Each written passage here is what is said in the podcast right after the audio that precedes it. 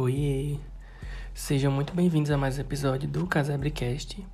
E hoje eu inicio novamente com mais uma golada de café. Já vou dizendo pra vocês pegarem um cafezinho de vocês.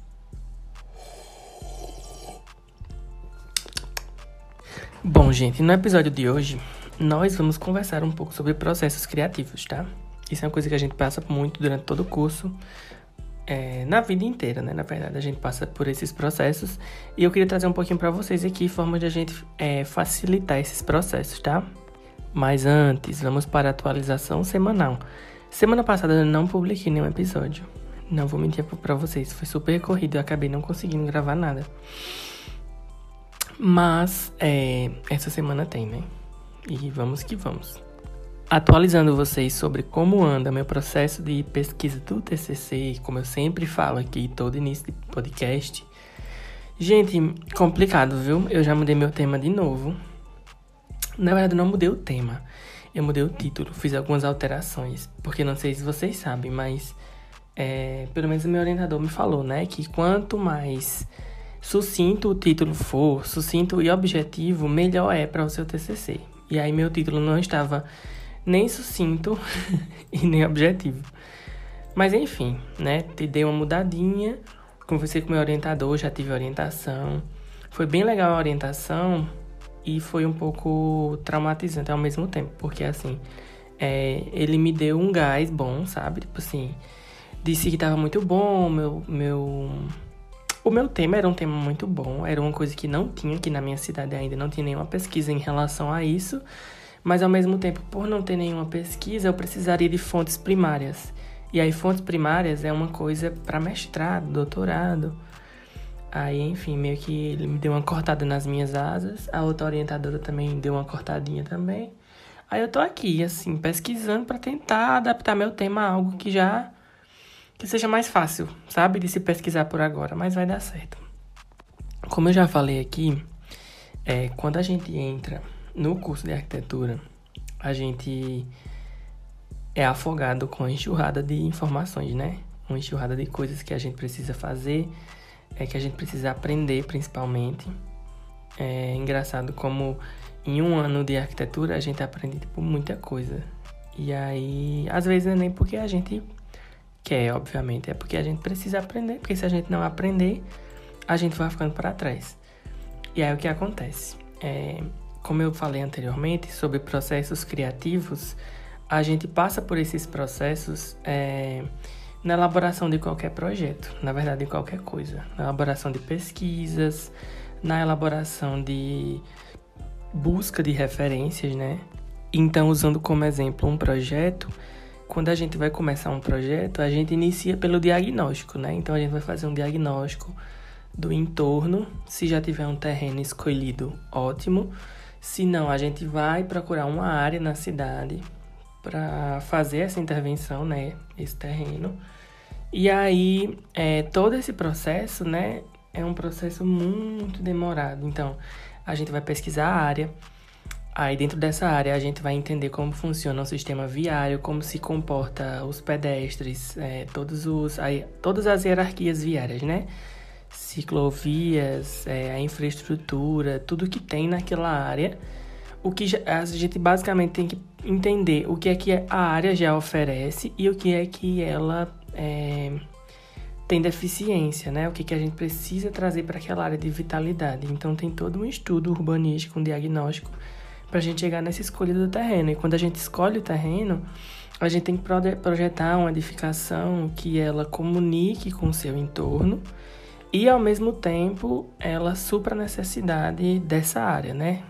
Do que seja, enfim, a sua funcionalidade, o tipo, a tipologia da edificação. Então, todo esse processo, até se iniciar o, pro, o projeto, é um processo que demanda muita pesquisa e tudo mais e tal. E quando a gente inicia o projeto, durante todo o processo de projeto até o final, é por isso que muita gente às vezes dizem assim, é, que um projeto não tem fim, né?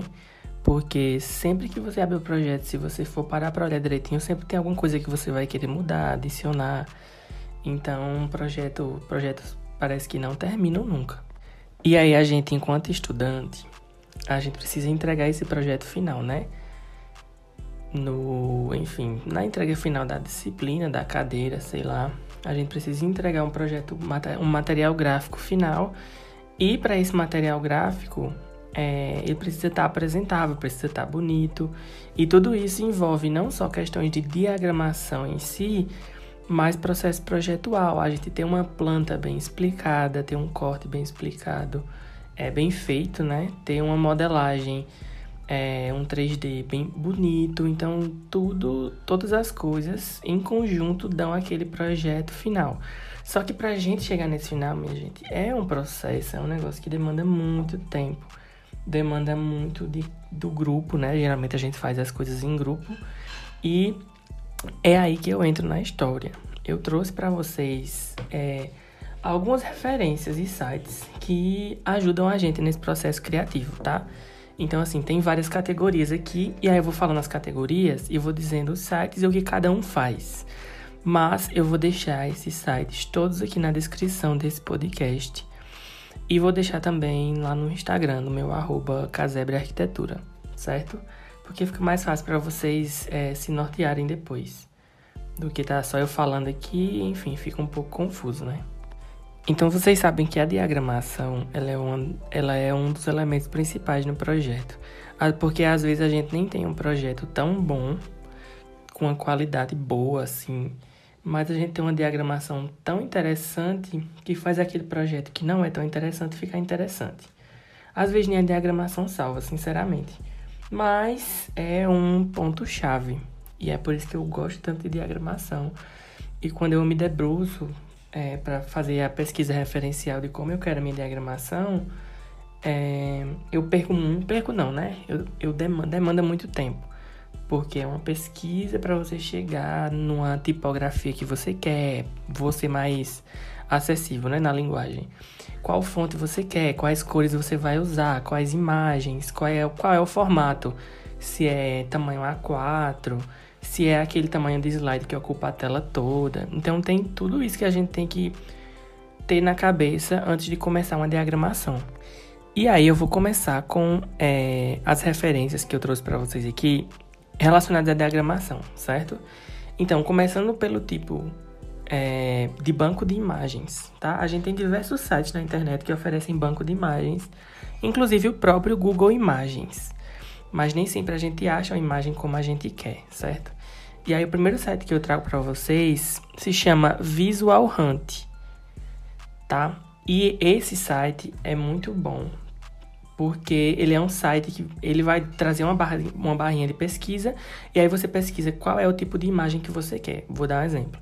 Você está trabalhando com prédios, aí você quer uma diagramação que envolva prédios. Aí você pesquisa prédios e ele vai trazer várias imagens em ótima qualidade, em diversos formatos de prédios. E aí você consegue pegar essa imagem grátis, óbvio, e colocar na sua diagramação.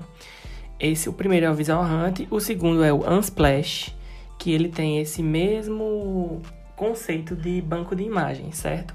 Então são os que eu uso e eles são muito bons. O terceiro site que eu trago é o Scalgubar. Esse site já salvou muito a minha vida, porque ele é um site de calungas. Eu não sei como é que vocês chamam, mas eu chamo de calunga, que são aqueles bonequinhos que é a escala humana do projeto. Geralmente eu uso muito em cortes esquemáticos. E aí a gente precisa, por exemplo, de uma pessoa andando, ou até para colagem, né? Uma pessoa sentada, fazendo alguma coisa. E aí esse site, ele tem esse banco de imagens em PNG, são todas gratuitas. E aí tem todo tipo de imagem. Tem gente andando com cachorro, com criança, tem gente fazendo churrasco, caindo de paraquedas, olhando o muro. São imagens muito boas para fazer colagem e diagramação. Eu adoro esse site. Novamente, só fa é, falando de novo, o nome do site é Scalgo Bar, tá? No link vocês vão ver direitinho quando vocês lerem. Seguindo, temos ícones, tá? Um site que eu, eu só vou indicar um porque é o único que eu uso. Ele se chama The Non Project. D-T-H-E, né, em inglês. Non Project. É um site muito bom porque você pesquisa, obviamente, em inglês o que você quer, por exemplo, um ônibus. Aí você vai lá, pesquisa bus. E aí ele vai trazer todos os tipos de ícones que se relacionam a ônibus. Isso é muito bom para urbanismo, para fazer mapas. salva vidas. Agora, na categoria de cores, eu trouxe quatro sites. O primeiro é um site que é mais para urbanismo. Eu acho que todo mundo que que já passou pela faculdade, algum professor já indicou esse site. Ele se chama Color Brewer. Eu não sei como é que se pronuncia em inglês, mas ele é um site que ele vai trazer gradientes de cores para mapas. E aí é só você copiar e colar na, sua diagramação e utilizar as cores. É bem interessante. E tem vários tipos de cores. E aí eu tenho mais três sites. O primeiro é o Color Hunt. O segundo é o Adobe Color. E o terceiro é o Palette Generator, tá? O Color Hunt, ele vai trazer várias paletas de cores para você. Tem várias tipologias. Tem assim, é, retrô, é, pastéis, moderno. Tem várias tipologias. Aí você clica no que você quer e ele traz essas é, paletas de cores. Isso é muito bom porque quando a gente está no Illustrator vou falar por mim, né? Eu utilizo Illustrator para diagramar. E às vezes a gente tem a roda de cores do Illustrator, mas a gente não sabe combinar as cores. Então ele traz lá vários tipos de combinações. E é bem mais simples de você montar uma diagramação pegando essas paletas da internet. O Adobe Color, ele é muito bom também, porque ele não só traz as paletas para você, mas você consegue escolher quantas cores você quer. Por exemplo, você escolhe lá é, o tipo monocromático. E aí ele vai trazer três cores monocromáticas. Aí você pode aumentar a quantidade que você quiser, entendeu? Se você quiser cinco cores, seis cores. É, enfim, aí você vai mudando lá. É ótimo, Adobe Color. E o terceiro é o Palette Generator, que ele cria paletas de cores a partir de imagens. Eu fazia muito isso nos primeiros períodos, que a gente tem aquela coisa mais de ai, ser. A gente aí viaja demais, né? quando a gente tá no início da faculdade. Hoje eu não tenho nem tempo mais para isso, mas eu gostava muito, gosto ainda, das pinturas de Van Gogh. Então, por exemplo, eu pegava A Noite Estrelada, que é o quadro mais famoso dele. Eu jogava lá no Palette Generator a imagem, e aí ele criava uma paleta a partir daquele quadro. E aí eu utilizava essa paleta na minha diagramação. É legal, eu acho muito massa fazer isso. Às vezes você vê alguma imagem que você gosta das cores, uma obra de arte, alguma coisa, e você quer utilizar aquela mesma paleta, é só você ir nesse site, beleza? Seguindo, a gente tem alguns sites para programas, e eu trago especificamente para o SketchUp. No SketchUp, quem trabalha com renderização ou tem pelo menos alguma palhinha do que como é que funciona a renderização, sabe que a gente precisa muito de boas texturas para ter um render final muito bom. Então, os sites que eu uso são sites que acho que todo mundo conhece esse site, mas eu vou falar aqui só por, enfim, desafogo de consciência. É, o primeiro é o textures.com, que ele vai trazer todos os tipos de textura, de asfalto, de parede, de gesso, tijolinho, todas as texturas. E aí você consegue baixar a imagem e adicionar no seu arquivo do SketchUp. O segundo se chama SketchUpTexturesClub.com que tem esse mesmo princípio, só que eu acho esse um pouquinho mais é, intuitivo, é mais facilzinho de mexer. Só exige que você tenha um login para conseguir ba baixar as imagens. E o terceiro site é o Kazoka, que é um site de. Como é o nome, meu Deus? É um site de bloquinhos. Então, aqueles bloquinhos do SketchUp. Todo mundo, obviamente, usa o 3D Warehouse, que é o site da própria, do próprio SketchUp que ele fornece esses bloquinhos pra gente. Só que, às vezes a gente tem bloquinhos fora de escala, muito mal é, modelados, enfim, é uma porcaria. E aí o Kazoka, kazoka.com, ele traz esses bloquinhos assim, qualidades absurdas. E grande maioria dos bloquinhos são de é, objetos, móveis, enfim, que tem para vender no mercado. Então a gente consegue achar na internet e colocar nos projetos coisas que realmente é, existem para vender, né? Porque às vezes no, na 3D Warehouse a gente bota um negócio que tipo nem existe, foi modelado por uma pessoa aleatória, e enfim. E quem já fez estágio sabe que a gente precisa colocar coisas que realmente existam. Não faz sentido a gente fazer um projeto e a gente coloca uma mesa lá do 3D Warehouse aleatória. E aí quando o cliente adora aquela mesa, quando ele vai comprar, não tem para vender porque a pessoa criou na hora aquela mesa, entendeu?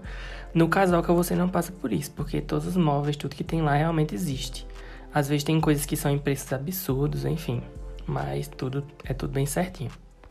Agora falando de apresentação, certo, de projeto, tem alguns sites que eu gosto. Eu vou começar pelos mais famosos, que é o Kahoot e o I Love PDF.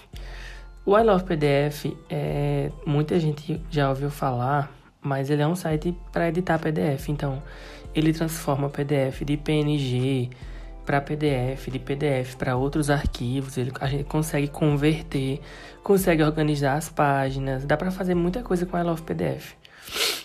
É bem, é bem intuitivo também bem simples. E não precisa fazer login nem nada, nem baixar nenhum programa. É só você pesquisar ilovepdf.com.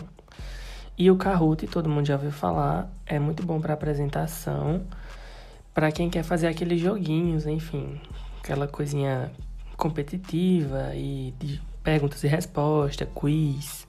É bom porque acrescenta um pouco nas apresentações e torna um pouco mais é, diferenciado, né? E aí, nesse mesmo sentido de joguinhos, tem dois sites que criam esses joguinhos, eu acho bem legal. Que são o WordWall.net e o Flipped.net. Os, ambos esses sites, eles criam joguinhos. E aí a gente consegue, por exemplo, vou dar um exemplo. É, a gente quer fazer algum joguinho que envolva aquela roleta russa, que tem, tipo assim, os nomes, aí a gente gira a roleta, e aí para no nome a gente consegue fazer isso tanto no Flipped quanto no WordWall. É só você pesquisar wordwall.net ou flipped.net. Por penúltimo, eu trago é, sites para vocês pesquisarem referências, porque uma coisa que eu faço muito é, antes de diagramar é pesquisar essas referências na internet. Tipo assim, é muito mais fácil a gente pegar uma coisa que já existe e adaptar ela, né? Então, é, o primeiro site é o Adobe Portfolio. A gente consegue ver vários trabalhos lá, não só de arquitetura, mas de design também, e a gente consegue é, encontrar referências para a nossa diagramação. O segundo é o Behance, se escreve B-E-H-A-N-C-E. Behance. É, ele, é do mesmo, ele segue a mesma raciocínio do Adobe Portfolio e ele oferece esses trabalhos acadêmicos ou não para a gente utilizar como base para diagramação. E o último é o Pinterest, que todo mundo conhece o Pinterest, mas a gente tem que ter muito cuidado com o Pinterest, porque às vezes é. Tipo assim, o, o, a base dele vem de blogs que nem existem. De, de sites que não existem, que foram desativados. E aí é uma coisa assim, a gente não, não sabe a procedência das imagens nem de onde vem. Mas o Pinterest é muito bom também. Sim, tem mais um que eu esqueci que chama Isso é, se escreve ISSUU. É outro site também que segue o mesmo raciocínio do Adobe Portfolio e do Behance. E a gente consegue encontrar diversos trabalhos lá de todas as áreas para a gente utilizar como referência. Por último, é, e não menos importante, tem os sites relacionados mesmo diretos à arquitetura, né? Que são três sites que eu gosto muito deles e o primeiro não uso muito é, se chama Projeti. Só que o último E são três Es, é Projetee, entendeu? É um site que ele vai oferecer para você é, informações sobre a sua cidade. Eu vou dar um exemplo, tá? É, você entra lá no site, você coloca projeti.com e aí você coloca o nome da sua cidade. Quando você coloca o nome da sua cidade, ele vai dar informações climáticas, é, informações de vento, é, relevo, são todas as informações que você precisa para dar uma incrementada no seu projeto, entendeu? Então, por exemplo, você quer justificar o seu projeto, a escolha do seu terreno, certo? E aí, quando você colocar no site o nome da cidade e tal, você ele gera gráficos para você. E aí você pode utilizar esses gráficos para justificar a sua escolha de terreno. Aí tem gráfico de rosa dos ventos, é, os ventos predominantes, gráfico das, temperatur das temperaturas, tem várias informações. É, a tradução desse, desse nome, projetipo, tradução não, né? O significado. É, projetando eficiência energética em edificações. Então ele dá vários gráficos. É muito interessante o site, depois vocês dão uma olhadinha e vale muito a pena. O segundo é o Google Earth. Eu falo Earth, mas não sei se é Earth, enfim. É o programinha mesmo, não é o Google Earth e o Google Maps. É o programinha que você baixa, google.earth.com, aí você consegue baixar. E eu gosto dele porque para fazer mapas ele é muito bom. Às vezes a gente fica tirando print do Maps, só que a qualidade vem péssima. No Google Earth a gente consegue salvar essas imagens até em 4K, essas imagens aéreas. É muito bom para fazer mapas. E ele também tem uma opção de fazer corte. A gente consegue, por exemplo, você tem um terreno e você não tem topografia desse terreno. Você vai lá, passa uma seção no terreno e o próprio Google Earth ele gera um corte daquele relevo. Aí você consegue ter uma noção mais ou menos como funciona a dinâmica do terreno. É bem interessante. E por último, ainda nesse, nesse site de arquitetura, tem o Street Mix. As professoras de urbanismo, professores, acho que sempre indicam esse site, que é um site que gera cortes para quem não sabe fazer esses cortes esquemáticos de Illustrator, enfim, mais incrementados, o Street Mix ele oferece de um jeito bem intuitivo para você conseguir fazer esses cortes. Só falando mais um pouquinho sobre o Projeti, eu acabei de me lembrar que nele também ele traz algumas condições de conforto térmico é, em certas áreas da cidade. Então, por exemplo, quando você coloca a área que você quer, ele traz alguns gráficos, por exemplo, tem um gráfico de condições de conforto que ele mostra é, quantos por cento do ano a cidade sofre desconforto por frio quantos por cento do ano a cidade tem esse conforto ok térmico e quantas por cento do ano a cidade sofre desconforto por calor. Isso é um exemplo. Além de gráficos de luminosidade, é, de massas de ar, radiação solar. São muitos gráficos que acrescentam assim no projeto final, sabe? Quando a gente vai apresentar e a gente mostra esse diagnóstico, deixa o projeto muito mais rico. Então, assim, para não ficar muito chato, são esses os sites, tá? Acho que eu falei uns 20 sites para vocês. É, lembrando que eu vou deixar todos eles na descrição desse podcast. Se não, eu não sei se vai caber, mas se não couber, vai estar no meu Instagram, com certeza. E, assim, são todos esses sites ajudam muito, tanto em questões de diagramação, é, de processo projetual mesmo, ou até do pós-projetual, né? Que é o pós e o pré-projetual, que são os diagnósticos e no final as apresentações. Todos esses sites auxiliam bastante, são sites que eu fui descobrindo, né, de acordo com, a, com o passar dos anos na, na graduação.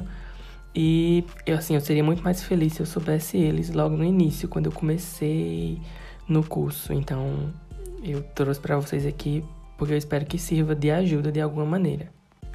Então, esse foi o episódio de hoje. É, foi um episódio, eu acho que não é um episódio para você se escutar assim, ah, escutar aleatoriamente, porque é mais informativo, né?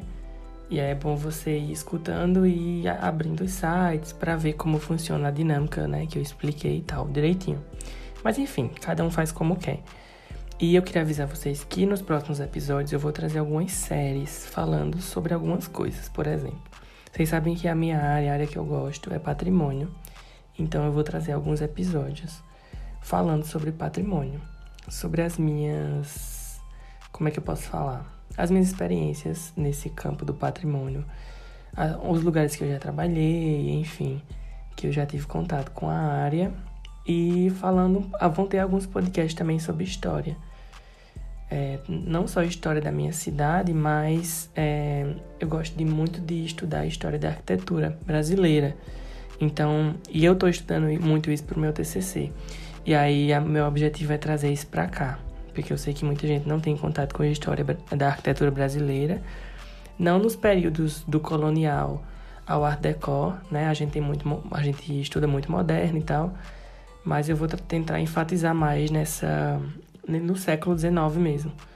E aí o que eu for estudando eu vou trazendo para cá de pouquinho e é isso. Espero que a gente aprenda juntos. Pois quem acompanhou até aqui, muito obrigado e um beijo. A gente se fala. Tchau, tchau.